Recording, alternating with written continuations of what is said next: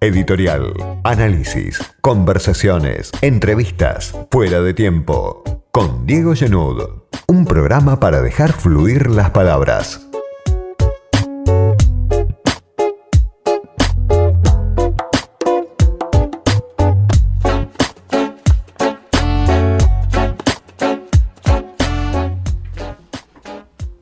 Mientras pasan los días, se mantiene la cuarentena, crece el virus, sobre todo en los barrios de emergencia, en los barrios vulnerables, lo vimos la semana pasada, las semanas previas, en la capital federal, en la Villa 31, en la Villa 1114 o barrio Padre Ricciardelli, en la Villa de Zabaleta. Ahora también es noticia lo que está sucediendo más allá de la ciudad de Buenos Aires, especialmente lo que pasa en Villa Azul, en el municipio de Quilmes y el municipio de Avellaneda.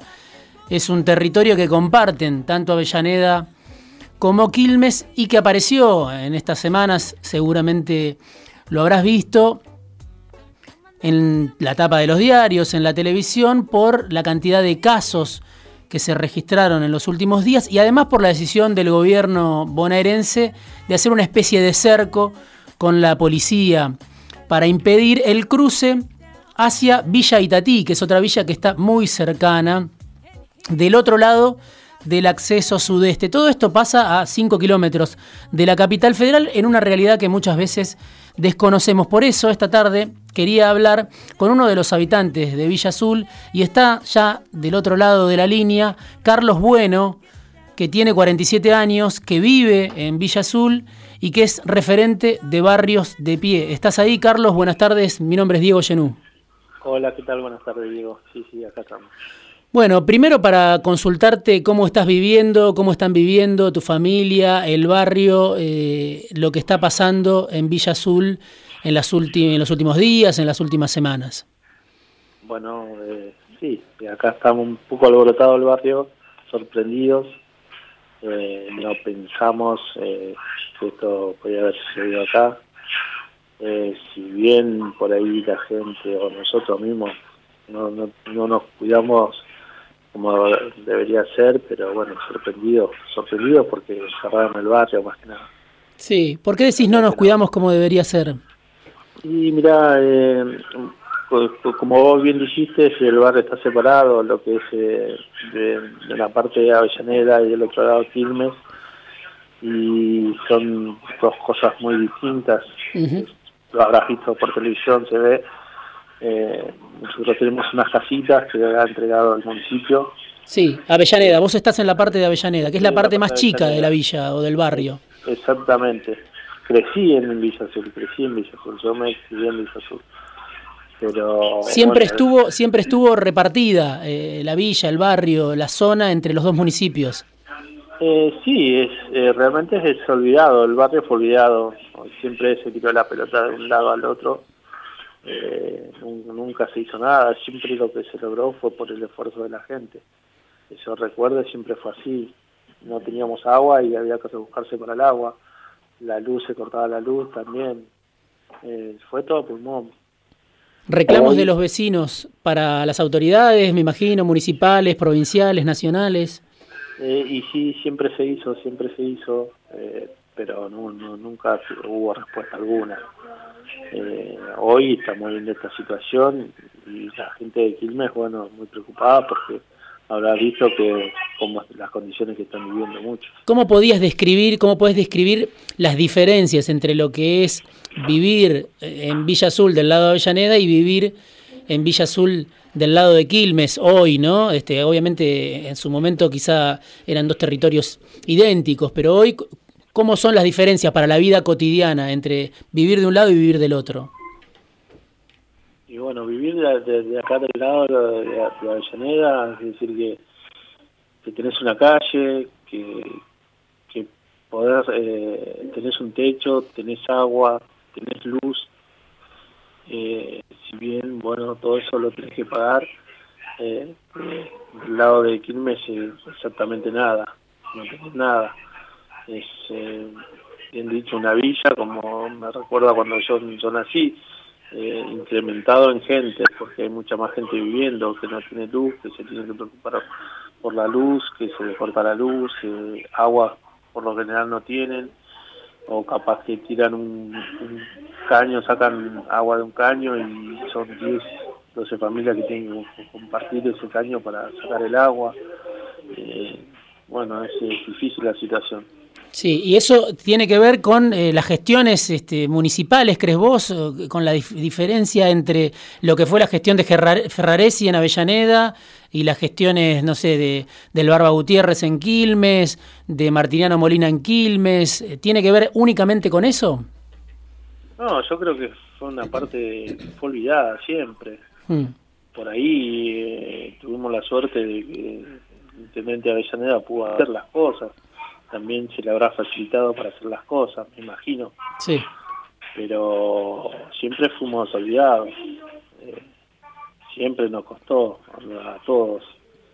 Eh, trabajo, eh, estar de cuatro o cinco días sin nube en invierno, que te cortan el agua, que no tenés agua, que se te inunda, que no tenés cloacas, que tenés zanjas que, que rebalsan y sí, así un montón de cosas. Ustedes no van para el otro lado, para el lado de Quilmes. ¿No hay prácticamente comunicación entre un lado y otro del barrio? Sí, sí, sí. ¿Existe? Este, existe comunicación, nos conocemos todos. Sí. Yo imagínate, 47 años, conozco mucha gente. Sí.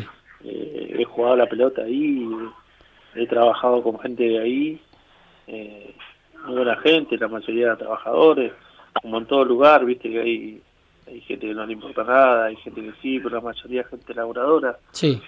Eh, que no tiene por ahí las posibilidades. Y sí, hay muchos chicos, eso como, como sabrás, en la mayoría de las villas hay muchos chicos.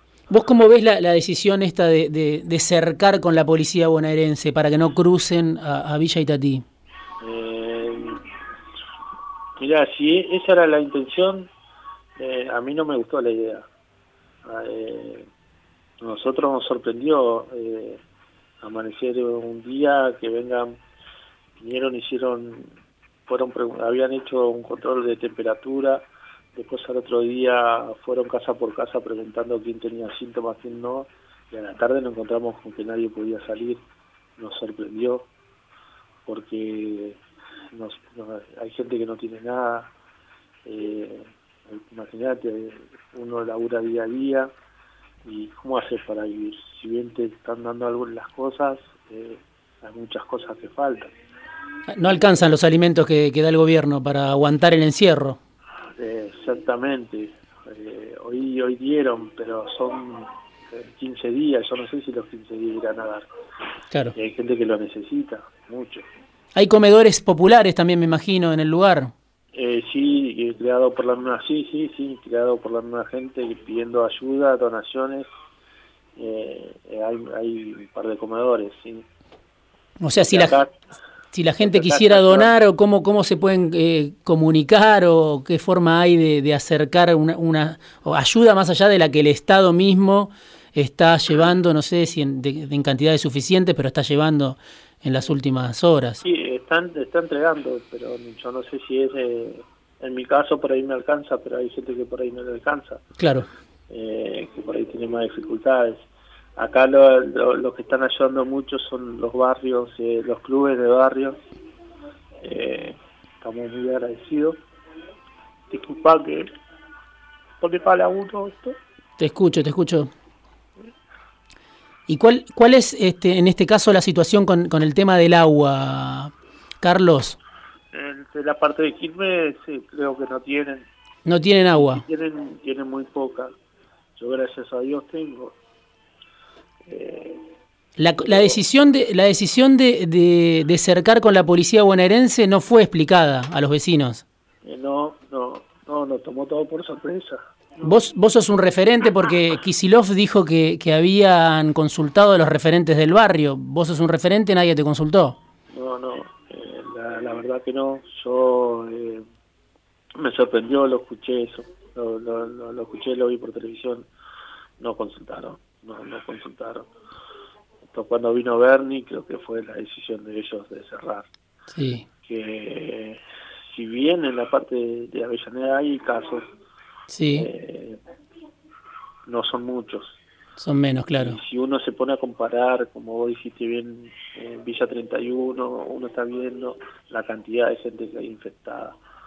Eh, acá existió un brote, eh, que no sé, eso vino de afuera seguramente. La gente por ahí no se cuidó, sé que los chicos jugaban a la pelota de noche en los campeonatos y no, no sé si será eso. Lo que hablan es que ahí nació el contagio. Eh, no se sabe cómo entró el virus. No, no se sabe cómo entró. Imagínate que eso tuvo que traer a alguien de afuera, alguien que estaba trabajando afuera. Sí, en la capital probablemente, pero están muy cerca de capital, están a 5 kilómetros nada más. Exactamente, exactamente.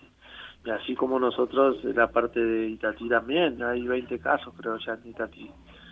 Sí. Y Itatí es mucho más grande que, Puede, puede, puede ser, eh, es posible, teniendo en cuenta la proximidad que hay entre Villa Azul y Villa Itatí, que están separados nada más por el acceso sudeste, ¿es posible que haya tantos casos de un lado y tan pocos del otro? Es que, y, no, no, no, sabría explicar, puede ser que sí, hmm.